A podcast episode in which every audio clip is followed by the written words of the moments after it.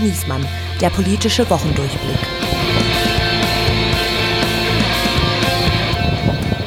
Okay, Steven, Aufnahme läuft. Kannst loslegen. Okay, äh, das Jahr 2023 hat begonnen und Berlin bereitet sich auf das Schlimmste vor. Hier spricht Berlin, hier spricht das Redaktionsnetzwerk Ähm, Deutschland. Also, pass auf, von der Tonalität her super, aber warum hampelst du so mit deinen Armen? Was machst du denn da? Mann, das sieht doch keiner, jetzt lass mich doch. Also weiter. Was wird das für ein Jahr, dieses Jahr 2023? Wir haben uns hier mal auf eine Straßenkreuzung gestellt und sehen, mitten in Berlin tobt ein Krieg. Dafür sage ich ein herzliches Dankeschön. Äh, so, Dankeschön. Für den Krieg oder was? Nein, ich will, doch noch sagen, weil dadurch hatten wir so viele Themen und Begegnungen mit tollen Menschen. Ich weiß nicht, aber irgendwie Danke und Krieg in einem Satz, ich finde, das klingt komisch. Ach, das geht schon. Aber ich, was ich, bist du dir sicher, dass das ohne Mikro geht? Nur so mit deinem Handy? Und ich finde es auch ganz schön windig und Böller und meine Ja, Haare. drei Wettertaft hat bei dir aufgegeben, aber, aber ich glaube ehrlicherweise, äh, der Wind ist jetzt nicht so das Problem. Vor allem ist ja auch eh nur Begrüßung ins neue Jahr. Bisschen Atmo. Ne? Ich würde sagen, für Familie und Freunde reicht du postest einfach nur bei Insta.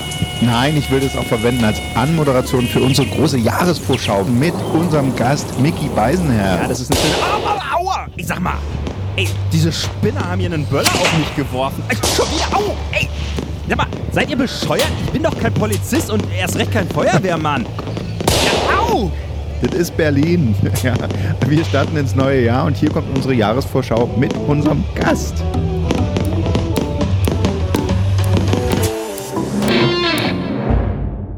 Ich möchte die heutige Folge mit dem Satz eines unbekannten Denkers aus dem Internet beginnen. Mickey ist ein Spitzname und Spitznamen sind für Freunde und ich bin kein Freund von Michael Maus. Aber er ist ein Freund unseres Podcasts und deshalb freuen wir uns sehr auf Mickey Beisenherz. Hallo, Hallo, frohes Neues, darf man ja noch sagen, ne? darf man noch sagen. Das darf man noch sagen und das wünschen wir natürlich auch. Ja, Mickey ist ein Mann, der eigentlich keine Vorstellung braucht und deshalb haben wir eine vorbereitet. Er hat angefangen als Radiomann und Comedy-Autor. Er kam zwischenzeitlich fast vom Weg ab, als er Tommy Gottschalks Blackfacing-Anekdoten schluckte und dann bei Joko und Klaas beinahe ein Stück von sich selbst. Aber er hat sich gefangen und heute... Ja, jetzt sitzt er hier, ne? So, und das jetzt muss man auch die Frage stellen, ob das die Sozialprognose ist, die ich, auf deren Erfüllung ich so hoffte. Aber so ist es. Komm, wir sagen noch ihm zuliebe, er schreibt auch für den Stern, für die Süddeutsche Zeitung äh, und fürs Dschungelcamp und er hatte sogar einen gemeinsamen Bestseller letztes Jahr geschrieben mit dem Thriller-Star-Autor Sebastian Fitzek. Er ist Gastgeber einer Polit-Talkshow auf NTV, die seinen Namen trägt, das ist doch schon mal nicht schlecht und versorgt halb Deutschland mit den News des Tages im erfolgreichsten Nachrichtenpodcast Deutschlands, Apokalypse und Filterkaffee. Äh, Eine Sendung, die Oliver Welke auf dem Rudergerät hört, wie ich bei euch erfuhr. Stimmt. Wir sind heute hier zusammengekommen, nicht um einen Jahresrückblick zu machen, das kann jeder mit Mickey Beisenherz, haben wir uns was anderes vorgenommen, nämlich eine Jahresvorschau aufs neue Jahr. Äh, Das äh, wollen wir zur Tradition etablieren, haben wir im letzten Jahr schon gemacht in Form eines Fragebogens an das neue Jahr und das machen wir auch dieses Jahr so 23 Fragen an 2023. Ich mache ganz kurz äh, die Bilanz von unserer letzten Vorschau. Wie richtig lagen wir? Oder Ja. sehr treffend war die Einstiegsfrage, die erste Frage von Mickey an das Jahr 2022. Wirst du eigentlich genauso beschissen wie dein Vorjahr oder kannst du das wie in den letzten Jahren nochmal toppen? Ja, da würde ich sagen, das hat also 2022 nur wirklich also mit einer bewundernswerten Leichtigkeit hinbekommen. ja. Genau. Ja, da hatten wir seherische Fähigkeiten und die hatten wir auch noch in ein paar anderen Punkten. Also, wo lagen wir richtig? Zählen wir mal auf. Bleibt Steinmeier Präsident? Hatten wir, wussten wir. Wer werden die neuen Grünen-Chefs? Wussten wir auch. Ehrlicherweise war schon quasi bekannt, äh, pfiffen die Spatzen von den Dächern, war einfach. Bleibt Ralf Brinkhaus Unionsfraktionschef? Ach. Auch das haben wir gewusst. Bleibt er nicht. Wer weiß übrigens, was er jetzt macht? Quizfrage an die Politexperten? Na? Ey, das ist eine interessante, ist eine interessante Frage. Ähm, ich, w- Nicht mal Fraktionsvize geworden, ne? ja, ich, ich wünsche mir ein großes Spiegelporträt eines äh, Spiegelvolontärs, der ihn äh, einfach mal ein paar Tage begleitet. Da kommt bestimmt schön Ja, das wäre auf jeden Fall interessant, denn er ist jetzt Vorsitzender der deutsch-indischen Parlamentariergruppe. Was? Guck mal. Ach, spannend. Impfpflicht haben wir noch diskutiert. Über sowas redete man ja vor einem Jahr noch. Da waren wir uns einig. Ja. Die kommt nicht für alle, haben wir vorhergesehen. Ja, und dann gab es noch die Frage, wird Lauterbach zum Leiserbach? Gut, brauchte man jetzt auch keine Kristallkugel für. Es war klar, bleibt er nicht, er bleibt laut. Ja, aber irgendwie. Der ewige Mahner hat ja, DPA also, geschrieben. ja, grad. ja, ja, ach, das war nicht leicht. Aber äh, interessant ist schon, also Leiserbach in dem Sinne nicht, aber äh, dass er seine, dass er deutlich nochmal an Wirkmacht eingebüßt hat. Ne? Also jetzt, da er ähm, in Regierungsverantwortung ist, wirkt er schwächer denn je. Also er hat ja so Marco Buschmann quasi als Antagonisten und äh, das ist schon interessant zu sehen, dass er momentan da auch um Profil ringt, deswegen ja jetzt auch so ein bisschen so die, die Entökonomisierung des Gesundheitswesens sich jetzt auf die Fahne geschrieben hat, ähm, was glaube ich grundsätzlich auch ein richtiges, richtiges, gutes Ansinnen ist, aber halt eine wahnsinnig schwierige Aufgabe, zumal er das Ganze ja auch damals mit angeschoben hat, darf man auch nicht vergessen. Aber es ist schon, schon spannend. Und äh, das Thema Impfpflicht, die hat es ja gerade schon kurz im Vorgespräch erwähnt, schon spannend. Ne? Ich muss mir jetzt für die Produktion in Australien einen PCR-Test, muss ich jetzt machen. Nicht aber für die Einreise nach Australien. Ich habe es extra nochmal mir äh, zusammen gegoogelt. Da äh, spielt der Impfstatus überhaupt keine Rolle mehr. Brauchst auch keinen Test, gar nichts. Und wenn wir bedenken, vor ziemlich genau einem Jahr saß Novak Djokovic im Einreiseknast in Australien, der Ungeimpfte. Und äh, weite Teile Deutschlands haben gesagt, richtig so. äh, lebenslang, wenn es geht. Ne? Ja, aber jetzt ist es so, dass äh, so ein bisschen Déjà-vu-Effekt ist und wir wieder Angst haben, dass aus China Mhm. äh, Corona nach Europa kommt, weil die das da laufen lassen. Das ist aber vielleicht auch schon Teil des, äh, unserer, unserer Vorschau. Äh, würde ich jetzt nicht vorgreifen. Ich sage noch schnell, wo wir falsch lagen. Wir haben also sehr lange darüber gesprochen, wie viele neue Corona-Mutationen es wohl geben Ja. wird. Also dass das Drosten Ende des Jahres äh, auf dem Mutationsstatus Omikron die Pandemie für beendet erklärt. Das äh, hätten wir uns nicht vorstellen können. Und äh, wir, ja, wir haben irgendwie prophezeit, dass März Back to the Future mäßig die CDU wieder zu einer echten konservativen Partei macht. Da würde ich sagen, das ist zumindest noch offen. Und Andreas hatte getippt, Dschungelkönigin Ah. wird Tina Ruland. Oh, da ist er weit von entfernt. Ja, Ne? da, lag er, da lag er nicht ganz richtig und wir Wir mussten natürlich dran. gerade überlegen, wer war nochmal Dschungelkönig und es war jemand, der den dritten Platz in einer Castingshow gemacht hat. Das könnte ja erstmal jeder sein, ne? aber äh, ja. also geworden, geworden ist es dann schon auch der Richtige. Das ist äh, Philipp Pavlovic. Und äh, das, ich musste allerdings auch wirklich kurz überlegen, muss ich der Fairness halber sagen. Das Interessante am Dschungelcamp finde ich, ähm, übrigens mittlerweile, glaube ich, der Dschungelkönig, die der unproblematischste Adel in ganz Deutschland. Wenn wir uns die aktuellen Entwicklungen in Deutschland mal anschauen, muss man das ja nun wirklich eindeutig sagen. Und ähm, das finde ich, was ich, was ich am Dschungelcamp wirklich beruhigend finde, ist, Kein dass äh, die Deutschen, die mit, ja, ja, das ist eine ganz, ganz eigene Reichsbürger, ne, so, so, aber, ähm, dass die Deutschen sich in diesem Falle immer für die gemäßigte, teamfähigste Variante dieser Kandidaten entscheiden. Also sie wählen grundsätzlich Leute, die sympathisch sind, die ausgleichend sind, aber auch fleißig und solidarisch mit ihrem Team. Also äh, da, da siehst du, dass äh, die, die deutschen Bürgerinnen und Bürger nicht automatisch sich immer für die radikalen Varianten entscheiden, sondern in diesem Fall dann doch immer irgendwie ein gutes Gespür haben. Ich finde das wirklich, also es ist gar nicht so dahingesagt. Ich finde es wirklich mal irgendwie beruhigend, dass die Leute sich da zumindest im Volksentscheid immer irgendwie für das in Anführungsstrichen mildeste Mittel entscheiden. Sehr schön. Ja, das ist doch der, das, Das ist ist auch das, ein was die guter. Dschungelkönige und Olaf Scholz gemeinsam haben. ja. Wobei ich die Reden von Philipp Pavlovic äh, doch äh, so auch im Nachhinein deutlich spannender fand als die von Olaf Scholz. Das muss man auch sagen. Ja. Dann lassen wir mal die Bilanz. Ich kann vielleicht als letztes äh, noch sagen, Andreas hatte die äh, bescheidene Frage, in die ich sofort reingequatscht und weggelabert habe, noch gestellt, ähm, als Mickey das Jahr gefragt hat, was wird die bitterste Erkenntnis äh, 2022, hat Andreas gesagt, naja, Putin könnte noch einen kleinen Krieg mitten in Europa starten. Da haben wir dann aber nicht länger drüber gesprochen, weil ich gleich gesagt habe, und in Frankreich könnte Le Pen Präsidentin Ja. werden. Aber gut. Insofern sind wir doch gleich schon bei der Vorschau. Ich fange jetzt an, Strichliste zu machen und nach 23 Fragen sind wir durch. Okay. Und die erste ist logischerweise, ich, deswegen habe ich das gerade gesagt, wie kann der Krieg gegen die Ukraine enden? langes, schweres Atmen. Wie kann der Krieg in der Ukraine enden? Möglicherweise äh, mit einem nach langen Monaten der Zermürbung wie auch immer hergestellten Waffenstillstand aufgrund politischen Drucks von außen, äh, aus der Ukraine, wo auch immer der herkommen mag, ich weiß es nicht. Für Putin ist das Ganze ja nun auch alles andere als ein Erfolgsprojekt. Und dann gibt es einen, wie auch immer gearteten Waffenstillstand, den wir aber in dem Moment, wo er eintritt, schon als wahnsinnig unbefriedigend empfinden werden, weil wir wissen, in spätestens vier, fünf Jahren äh, steht er wieder auf der Matte und dann geht der ganze Scheiß wieder von vorne los. Das ist so mein Bauchgefühl. Ja, also die Sicherheitsexperten, äh, die jetzt die Münchner Sicherheitskonferenz vorbereiten, äh, mit denen wir gesprochen haben, die zeichnen wirklich eher das Szenario, er muss äh, von den eigenen Reihen gestürzt werden und ersetzt werden, damit das ein Ende mhm. findet. Und bis da so lange müsse man, ne, ich gebe das jetzt nur wieder, die Ukraine weiter äh, hochrüsten und ausstatten. Da Aber das Krieg ist natürlich das klassische Falkendenken dieser Münchner Sicherheitskonferenzleute. Genau, ne? das sind natürlich die. Ja, ja klar. Die sagen, ja. so lange auf den Russen draufhauen, bis er umfällt. Ja, ja nur, nur, nur ähm, ohne da jetzt irgendwie allzu ausschweifend drüber zu sprechen.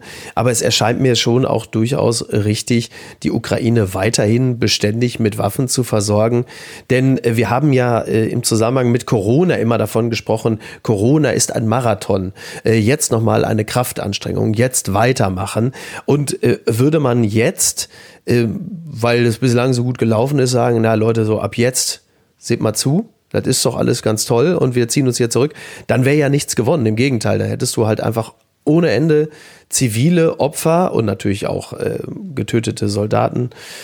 Und wofür wäre es dann überhaupt irgendwie gut gewesen? Da hätte man es auch gleich sein lassen können. Also von daher erscheint es mir schon richtig, diesen jetzt nun mal eingeschlagenen Weg dann auch weiter zu verfolgen, in der Hoffnung, dass diese Zermürbung, die ja auch vor allem auf Putins Seiten zu spüren ist, dass die dann halt eben auch zu dem Ergebnis führt, dass dieser Krieg auf welche Art und Weise auch immer, ich glaube, wir haben alle eine Vorstellung davon, was die bestmögliche wäre, aber auf irgendeine Art und Weise dann endet. Da bist du gleich bei unserem zweiten Thema oder unserer zweiten Frage angelangt. Äh, und zwar, äh, was macht Deutschland eigentlich? Ne? Wird Deutschland noch Kampfpanzer liefern? Es gibt ja jetzt immerhin die Entscheidung, Schützenpanzer zu liefern zusammen mit den Partnern. Also was glaubst du? Legen wir noch mal einen drauf? Kommt der Leo? Also, was wir ja in der Rückschau feststellen ist, dass wir immer auch für uns äh, in Anführungsstrichen rote Linien gezogen haben, gesagt haben, ja, das ja, aber das jetzt nicht. So, und dann ist Feierabend. So. Wir, wir überschreiten da immer wieder unsere selbst gesteckten Grenzen. Deswegen wenn die Amerikaner quasi dann nochmal richtig einen vorlegen, dann könnte ich mir durchaus vorstellen. Also, ne, Führung von Olaf Scholz ist ja vor allem Führung aus dem Windschatten. Und das könnte dann auch passieren. Also ich halte das nicht für ausgeschlossen, dass man ab einem gewissen Punkt sagt, wisst ihr was, Freunde, das ist jetzt die logische Konsequenz dieser Entwicklung, deshalb machen wir das jetzt ja, auch. Aber nicht alleine, ne? Äh, gewissen, also das kann man, glaube ich, mit ziemlicher Sicherheit sagen. Also es gibt vieles, was ungewiss ist, aber dass Olaf Scholz nicht die treibende Kraft ist, der jetzt voranschreitet und sagt, so Freunde, ich sage jetzt mal, wie es gemacht wird. Also ich glaube, das kann man als gesetzt betrachten. Ich habe auf Mickys Account ein Repost eines Instagram-Videos von Christine Lambrecht gesehen, ihre Neujahrsansprache im Böllerhage. Und da habe ich mich gefragt, übersteht Christine Lambrecht das Jahr als Verteidigungsministerin? Wäre meine Frage. Und also wirklich anhand dieses Videos habe ich gedacht, das wird eng. Das, also ich meine, ja. da ist das Planschen im Pool, glaube ich, geschmackvoller gewesen von, von Sharping damals. Das muss man wirklich sagen. Also das habe ich schon gesagt, das ist jetzt mein persönliches Dinner for One. Das gucke ich mir jetzt jedes Jahr zu Silvester an. Es ist wirklich brüllkomisch. Es hat so viele faszinierende Ebenen. Also, das ist für mich so ein bisschen so wie das, ähm, als, als hätte Ricky Gervais wieder so ein, so ein Christmas-Special aufgenommen und hätte das, weil es ist ja wirklich auch eine ganz, es ist ja eine ganz feine humoristische Ebene. Es ist ja gar nicht die grobe Kelle, sondern es ist so das, das gut gemeinte und sich dann dahinstellen im Hintergrund der Raketenhagel, das Geböller, der Notarzteinsatz und im Vordergrund steht sie mit, mit dieser. Und die Frisur fliegt die ihr weg. Die Frisur fliegt ihr weg, das, alles, so da ist so viel. Du hast wirklich so acht, neun Ebenen. Das ja. ist wirklich, ich finde es brüllkomisch, ich finde es extrem gelungen. Ich finde es nur ein bisschen traurig, dass äh, nachdem sie ihren Sohn auf so viele Reisen mitgenommen hat, dass er ihr mit diesem Insta-Video, was er aufgenommen hat, jetzt danach hinten raus nochmal so ein Ei legt. Das finde ich, äh, das finde ich nicht, das finde ich schäbig. Wissen wir schon, dass das der Sohn war? Nein, aber ich nehme es an. Also das erscheint Ja, mir wir nehmen das alle an, klar. so in, also wenn man wenn man die gesamte professionelle Haltung von Christine Lambrecht zugrunde legt, wäre das eigentlich der logische Schluss.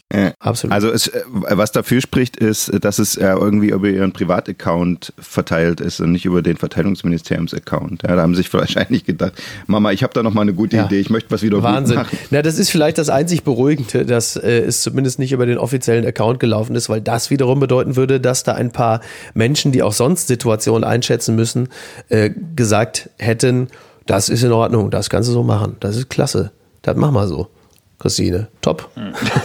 Gute Ja. Idee. Der Kollege Markus Decker bei uns aus dem Hauptstadtbüro, schöne Grüße, ich äh, hoffe, ich darf das jetzt hier verraten, äh, äußerte heute Morgen bei uns in der Konferenz die äh, sehr hübsche Idee, ja, stimmt. d- dass Frau Lambrecht gedacht hat, sie macht es einfach mal wie Robert Habeck. Ne? Also Exakt. hau ihr mal so ein Video raus, bisschen Impro, bisschen improvisieren und dann sagen alle nachher, boah, toll, äh, wie authentisch. Und Hat nicht, äh, hat nicht ganz geklappt. Hat nicht ganz geklappt. Marco, Markus, Markus Decker ist, glaube ich, von Twitter weg, ne? ja. Äh, das finde ich sehr bedauerlich. Liebe Grüße. Ist einer von denjenigen, wo ich es wirklich äh, bedauert habe, dass er äh, Twitter verlassen hat. Was mir übrigens, äh, das muss man dann natürlich als kritische Note auch noch anheften, äh, was mir arg verfrüht vorkommt. Also ich habe es nicht, habe es wirklich nicht, also nachvollziehen konnte ich es, aber verstehen tue ich es nicht. Aber äh, er hat immerhin, er hat immerhin das Ganze relativ stillschweigend äh, betrieben, anders als andere, die gesagt haben, in so einer, mit so einem bundespräsidialen Duktus, äh, ich verlasse jetzt Twitter um äh, dann drei Wochen später wiederzukommen, weil bei Mastodon. Ich wollte eigentlich, äh, ich wollte einfach nur, dass Mastodon jetzt tatsächlich äh, so groß wird, wie Twitter äh, jetzt schon ist und dass das dann dieses nicht kommerzielle, dezentrale Netzwerk die Chance hat, ne, die Aufgabe von Twitter zu übernehmen. Und das ist die Frage an 2023. Wird das passieren? Hat Mastodon eine Chance? Glaube ich nicht. Also das ist für mich. Gut, äh, nächste Frage. Ja, gut. Hast du eine, Mickey? Äh, ob ich eine Chance habe oder ob ich eine Frage habe?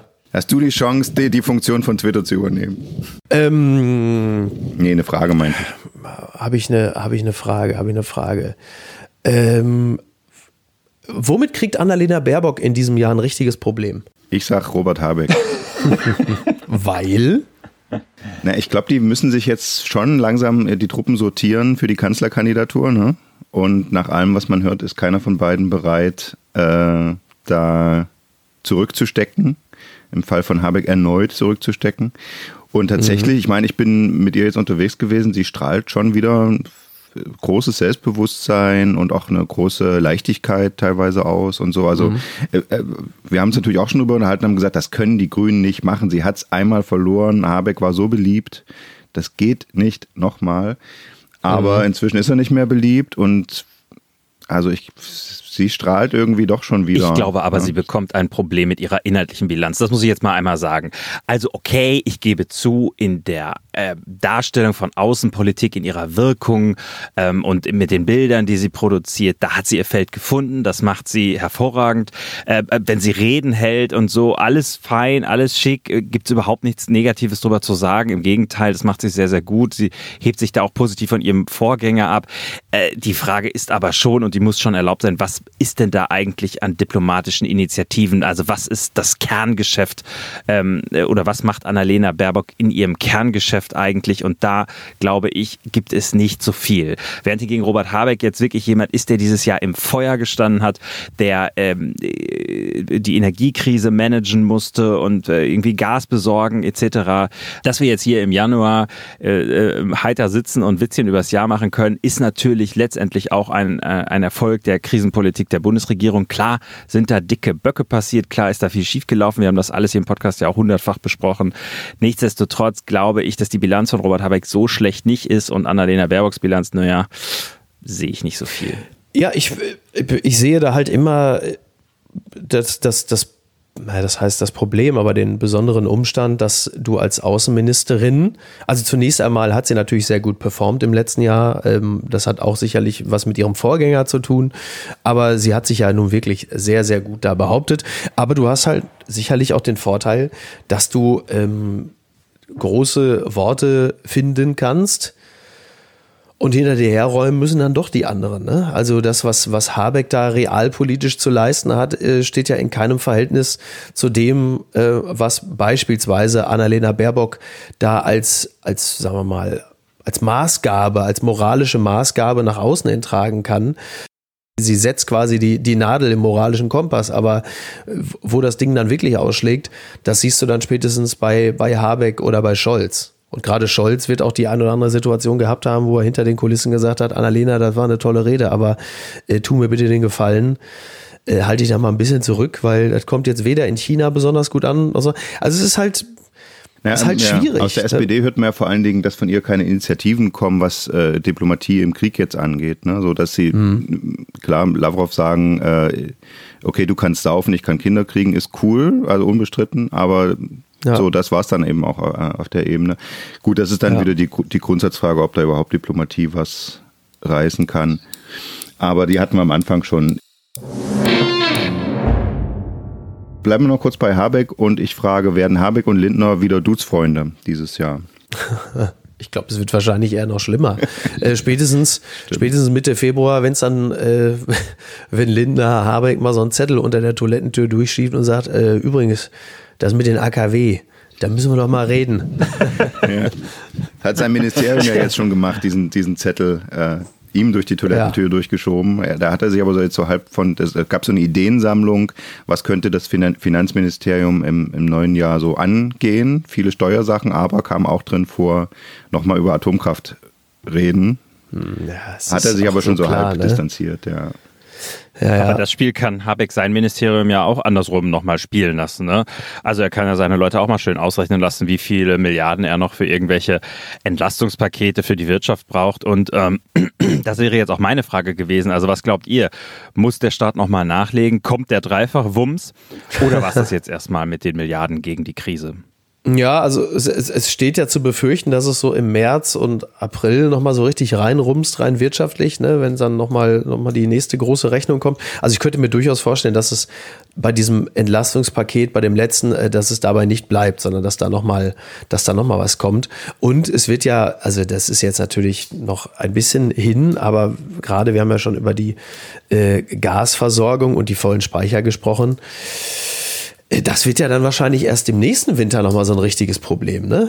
Wenn dann wirklich so gar nichts mehr äh, aus Russland kommt und jetzt dann Feierabend ist und wir mit dem, was wir jetzt haben, so haushalten müssen. Und die drei Prozent äh, aus Katar, die werden es auch nicht sein. Also das wird auch nochmal ist interessant. ab, ja, es ist massiv abhängig vom Wetter, muss man leider sagen. Ja. Ja. Also wenn die Temperaturen so bleiben, wie sie jetzt sind, äh, Ja, ja, äh, ja, ja. dann gehen wir wahrscheinlich mit vollen Speichern aus dem Winter und dann haben wir auch im kommenden Winter kein Problem. Aber klar, das kann heute noch niemand sagen. Habeck hat gesagt, f- äh, 40 Prozent, dann Ja. ist der nächste Winter eigentlich gesichert, äh, wenn der Speicherstand so bleibt.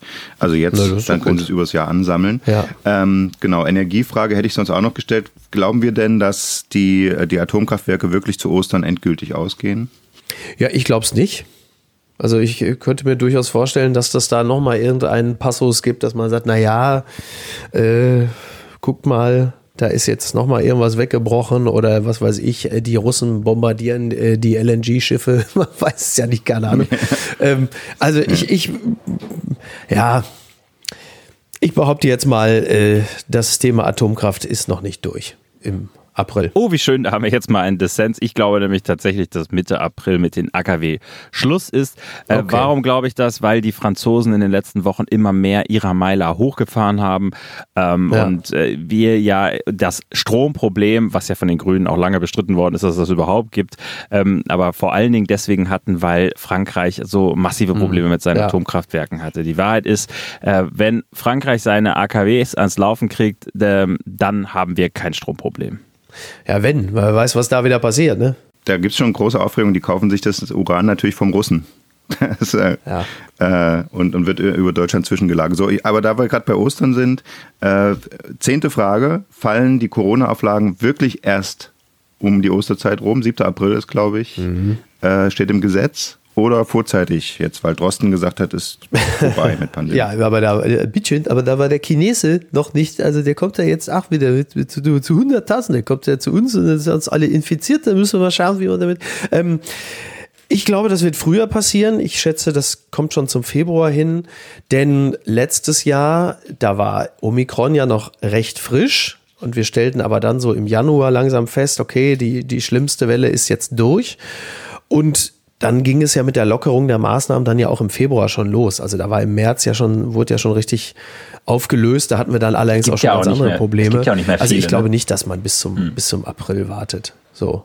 Ne? Wir müssen ja auch mal gucken, was, ähm, womit auch Berlin, womit auch Berlin lockt.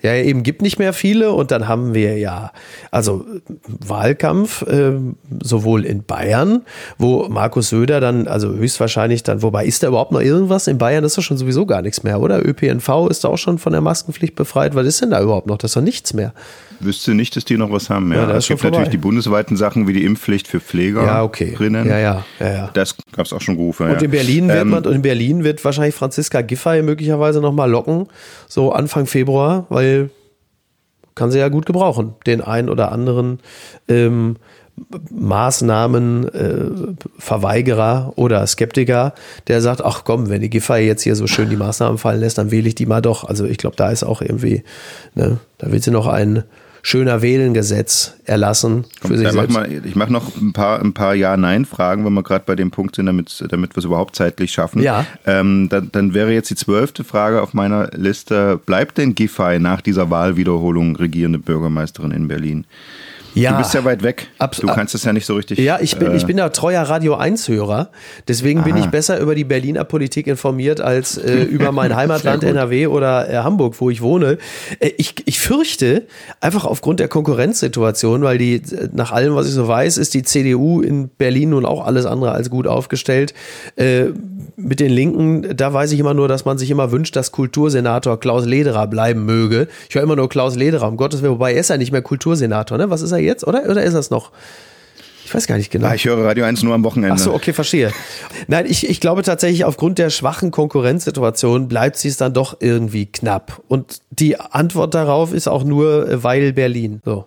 Also wenn, wenn sich da jetzt nicht, wenn sich da jetzt nicht neu herausstellt, dass sie für das Platzen des Aquadoms verantwortlich ist, dann äh, Ach, wird das auch was wert. Selbst das würde der Berliner ja durchgehen lassen. Das selbst das. das Ach komm. Das stimmt. Ja, dann lass uns doch gleich weitermachen, wo wir schon bei Landtagswahlen sind. Also Söder, Bayernwahl. Überlebt er sie? Absolute Mehrheit? Was ja, die Frage ist, glaube ich. Überlebte sie denn, überlebte sie denn nur, wenn er absolute Mehrheit schafft? Politisch? Also ich meine, es gab es ja auch schon so die Situation. Ja, doch mit Hubert, Hubert Aiwanger hat er doch nur wirklich einen klasse äh, Vize, muss man einfach sagen. Ne? Ich glaube, dass jeder Bürgerin, äh, jeder Bürger, jede Bürgerin ein Messer bei sich führen sollte. Hubert Aiwanger, äh, toller Mann. Ich wünsche, ich wünsche Markus Söder für äh, dieses und die kommenden Jahre sehr, sehr viel Aiwanger. Das wünsche ich ihm von mhm. Herzen. Und die Frage ist ja. Das hat Olli Kahn mal gesagt. Was? Achso, Eiwanger, wir brauchen Eiwanger. Ähm, ich, äh, die, die Frage ist vor allen Dingen, überleben wir Markus Söder? Das ist doch die Frage, ne? Also Markus, wir haben ja nun jetzt schon äh, 22 einen Markus Söder im, im Wahlkampf erlebt.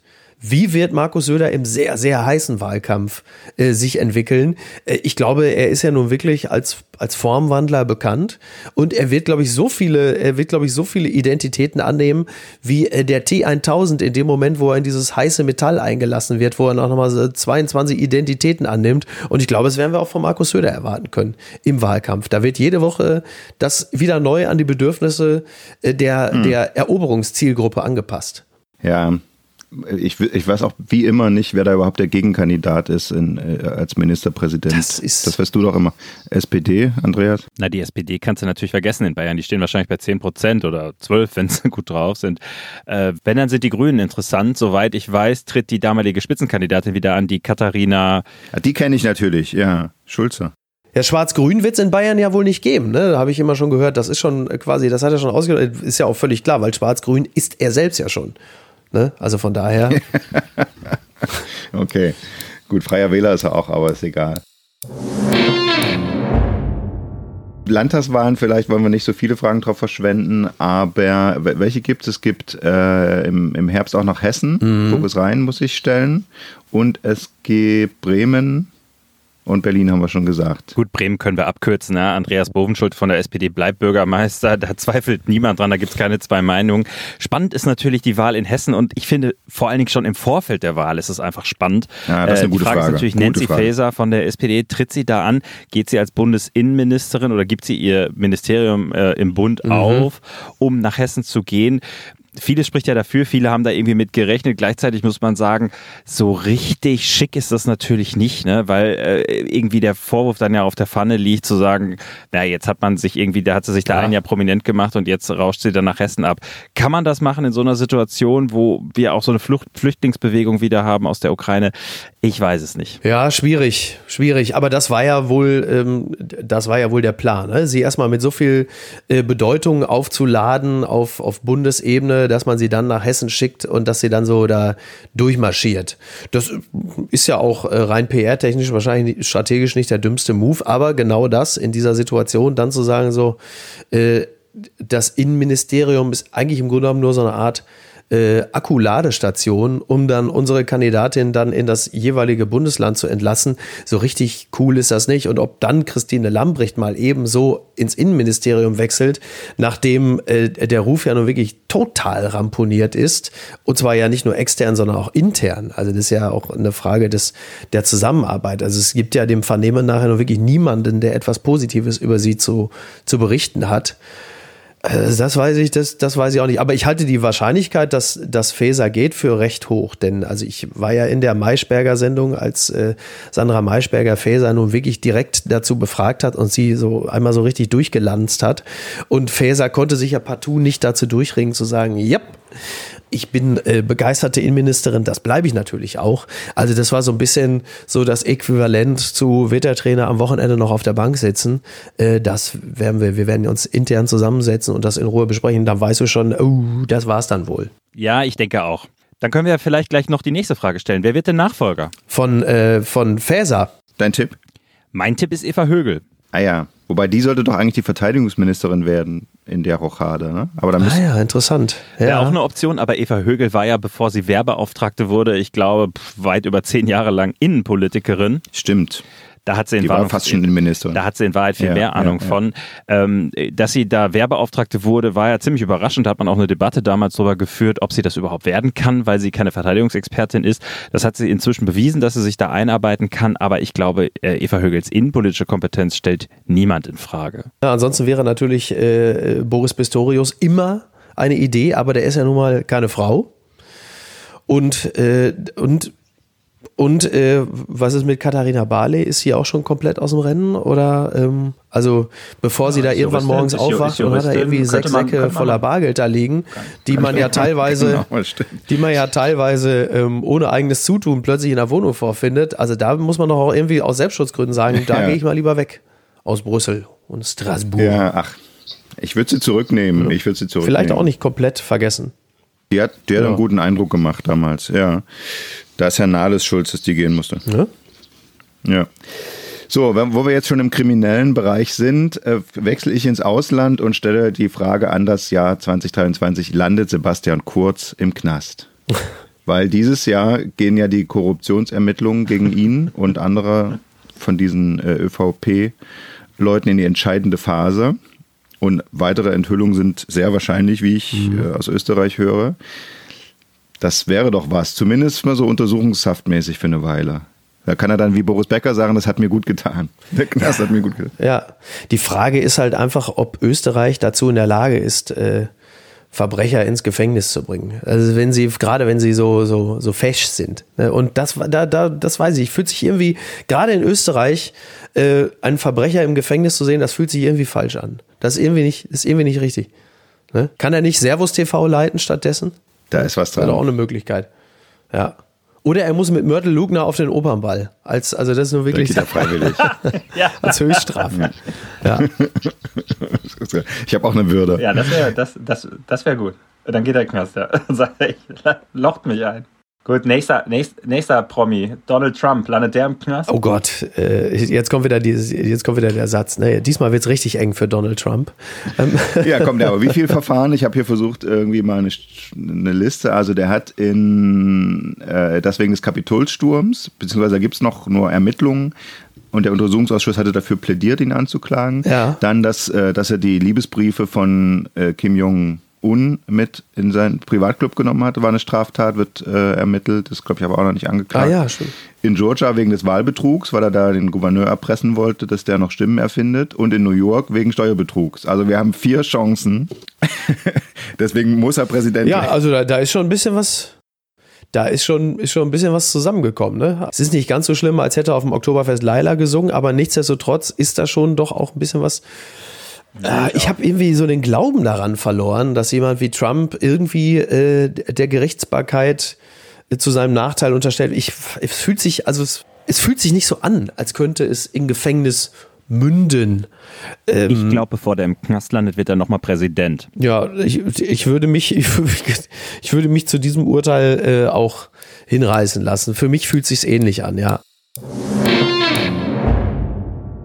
Auf meiner Strichliste war das die 20. Frage, sodass jetzt jeder noch eine stellen kann. Dann haben wir jetzt noch drei Fragen ans neue Jahr. Äh, wer wird derjenige sein, äh, der Friedrich Merz parteiintern herausfordert? Für äh, äh, auch die D Kanzlerkandidatur. dann schon so einpreisend, ne? So ein bisschen so, so gefühlt, so ein bisschen wie Merkel damals mit Kohl. Also, wer, oder um es anders zu sagen, wer aus der Union verkohlt Friedrich Merz? Naja, es, es wird inhaltliche Kämpfe jetzt langsam mal geben müssen. Ne? Die haben das ja bis jetzt versucht, inhaltlich weitgehend auszusitzen und vor allen Dingen auf irgendwie laute, böse Opposition zu machen. Aber so ihre eigenen Kurs so zwischen Sozialflügel und Sozialtourismusflügel ist noch nicht so richtig äh, ausgetragen. Ne? Es wird schlecht über Günther geredet. Bei den Merzianern habe ich gehört. Was sagt man da so? Ja, der, der Genosse, Genosse. Günther Also und so. So, okay, okay. Zu, zu Ja. links. Der soll sich mal damit abfinden, dass Merz jetzt endlich der Parteivorsitzende ist, den die Partei schon die ganze Zeit gebraucht Okay, hätte. verstehe. Na gut, Günther ist der naheliegende Kandidat, der einem als erstes einfällt. Aber ich glaube, äh, wirklich gefährlich für Merz wäre es, äh, wenn Henrik Wüst äh, versuchen würde, ihm den Rang abzulaufen. Da kommt er aus der Heimat von Miki und mir. Und wir NRWler wissen natürlich, Nordrhein-Westfalen ist das größte Bundesland. So, das hat, hatte das Armin Laschet nicht auch mal gesagt? Ja, da hat der Bayern noch eine Rolle gespielt, das stimmt. Aber Wüst wäre Ja. gut für die Namenswitze, ne? für die Wortspiele. Absolut, Wie fantastisch. viele Folgen könntest Total. du da benennen, wenn der da. Oh, da da gibt es schon, da gibt's schon einiges, ja, ja, doch, doch. Ja. Äh, Das wäre der gut. Wüst lebt und solche Sachen. Ja, da geht's, also da, da geht jetzt schon los.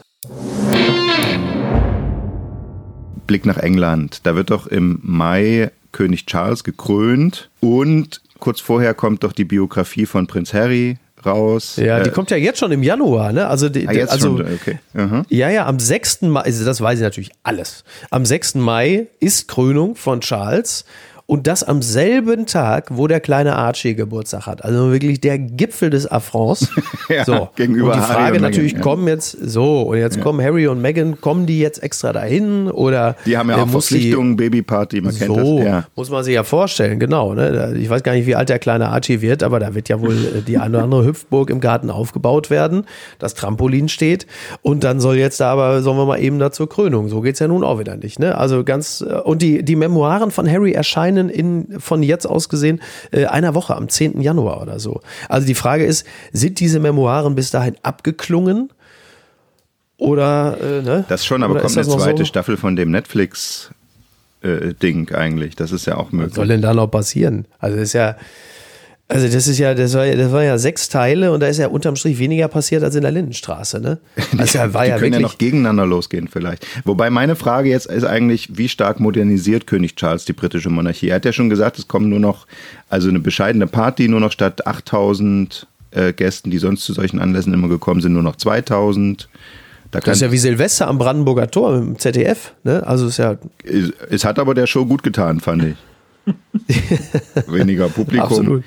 Äh, Ja. äh, genau. Spielen die Scorpions auch bei der Krönung von Charles? Das weiß ich jetzt gerade nicht. Ist aber Gott, oh denkbar. Gott, oh Gott. Also wie viel. Wie, wie viel Modernisierung ist, ist zu erwarten? Ich finde so ein bisschen die, die britische Monarchie ist wie der Füller von Charles, läuft langsam aus. Ne? Also da muss man wirklich überlegen. Also ich glaube mit Charles, der ist so ein bisschen wie Ratzinger nur für den Übergang gedacht. Und dann kommen aber William und Kate und dann ist aber, na, dann geht's aber nochmal richtig los. Ne? Also bei Charles weiß ich es gar nicht, da, ob der da wirklich so ambitioniert ist, ob da wirklich groß was passiert. Also die Briten können auf jeden Fall so eine Art äh, Rückgrat gebrauchen. Das ist zweifelsohne richtig. Also irgendjemand, an dem sie sich anlehnen können. Ob das Charles ist, da weiß ich, das, da bin ich mir nicht ganz sicher. Also ich glaube, da blickt man schon eher auf William und Kate, äh, modern, jung, äh, ordentlich gebärend, klasse, ne? Das alte Europa. Und skandalfrei, skandalfrei, skandalfrei. bislang. Ja, ne? total. Von keinen Golflehrern irgendwas bekannt. Ja, ja, vielleicht ist auch irgendwas, aber dann kam immer Andrew, ne? Gerade so in dem Moment, wo sie es melden wollten, kam wieder Andrew um die Ecke oder so. Und da hat man gesagt, komm, wir verwahren uns das noch Cui mal. bono, cui bono. Ja. So, letzt, letzte Frage. Ich hätte eine letzte Frage, aber die ist ein kleiner Stimmungskiller.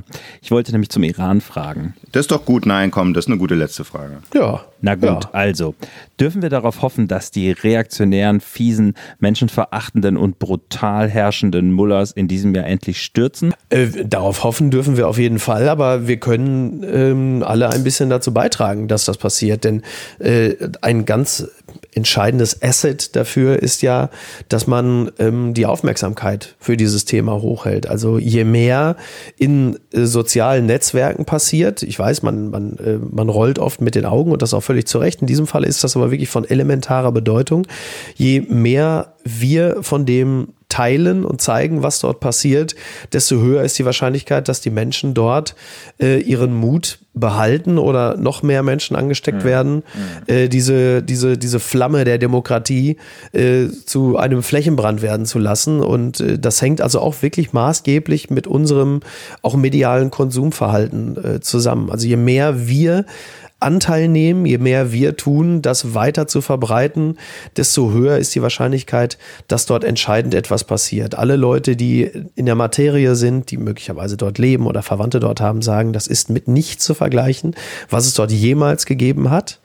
Und ähm, dieser Mut könnte belohnt werden, wenn wir weitermachen, sie darin zu bestärken. Also unser Anteil daran ist nicht gering zu schätzen. Der ist auch größer als die ganzen Sanktionsdrohungen oder die Sanktionchen, die es dann seitens der EU oder Deutschlands gibt oder so. Ich glaube, da, da spielt in diesem Falle spielen die häufig belächelten oder verteufelten sozialen Netzwerke eine ganz entscheidende Rolle. Hm. Ja, also nach dem, was man hört, ist auch so wirklich ein, ein Bruch jetzt drin. Ne? Das, es ist jetzt einfach so, dass die Frauen erlebt haben, wie es ist, ohne Kopftuch da rauszugehen und das als Ermächtigung betrachten. Und da, die Zahnpasta kriegt man da jetzt nicht so leicht wieder in die Tube, So obwohl es. natürlich das auch gleichzeitig Angst macht, zu wie viel Gewalt greifen die jetzt. Es ist ja jetzt schon, ist ja jetzt Ja. schon äh, kaum zu fassen. Ja, aber insofern Ah, ich hoffe so sehr, dass ihr recht habt. Deshalb spare ich mir meinen Pessimismus und äh, sage ja, ja.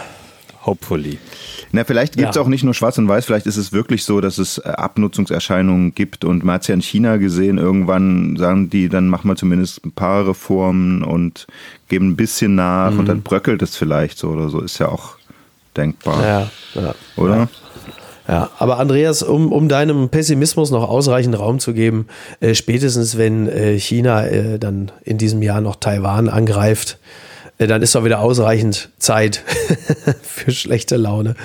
Ja, also Ja. das eine ist klar, wenn das Ja, passiert, gucken. ja, also wenn China Taiwan angreift und wir in einen Wirtschaftskrieg äh, äh, gezogen werden, dann kündige ich meinen Job. Dann hänge ich den Wirtschaftsressortleiter an den Nagel, weil noch so eine Krise, äh, sorry, ohne mich. Und dann gehst du zu VW. Dann gehst du als, als Presse, Pressesprecher zu VW. Ja, das heißt ja auch Stress. Kannst du nicht Adelsexperte werden? Das ist ja ein breites Spektrum, wie wir heute festgestellt Ja, haben. auch sehr gut. Toll. Alles von Dschungelkönig über die britische Monarchie bis hin zu den Reichsbürgern. Er hat, er hat Oder? geliefert. Er hat geliefert. Ja. ja. Sehr gut. Wir sagen tausend Dank an alle da draußen fürs Zuhören und wünschen euch allen ein erfolgreiches und gesundes und friedliches 2023. Und wir sagen auch tausend Dank und viel Erfolg im neuen Jahr an Mickey Beisenherz. Vielen Dank. Äh, Dank an euch, dass ich äh, wieder dabei sein durfte.